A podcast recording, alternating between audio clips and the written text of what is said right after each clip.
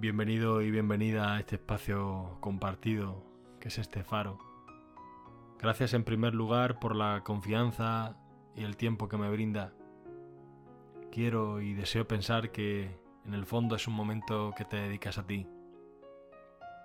El tema que traigo hoy, al hilo de una circunstancia vivida días atrás, en la que me quedé sin teléfono móvil, tiene que ver justamente con la tecnocracia en la que vivimos inmersos y que nos ha convertido en seres totalmente dependientes. La tecnocracia se ha convertido en gracia en este sentido.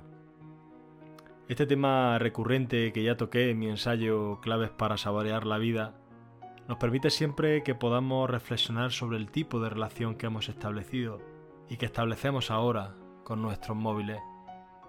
Somos muchas veces medios de esos artefactos que hemos convertido en fines en sí mismos. La dependencia al contacto virtual, inmediato y omnipotente arrastra nuestro bienestar hasta lugares insospechados.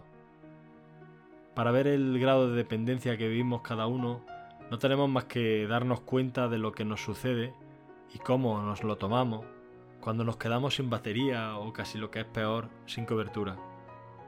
Recuerdo, y esta anécdota apunta y alumbra como la luz de este faro en otra dirección, aquel cartel que descubriera en un bar en un pueblo recóndito de la sierra y que decía así, aquí no tenemos wifi, así que hablen entre ustedes.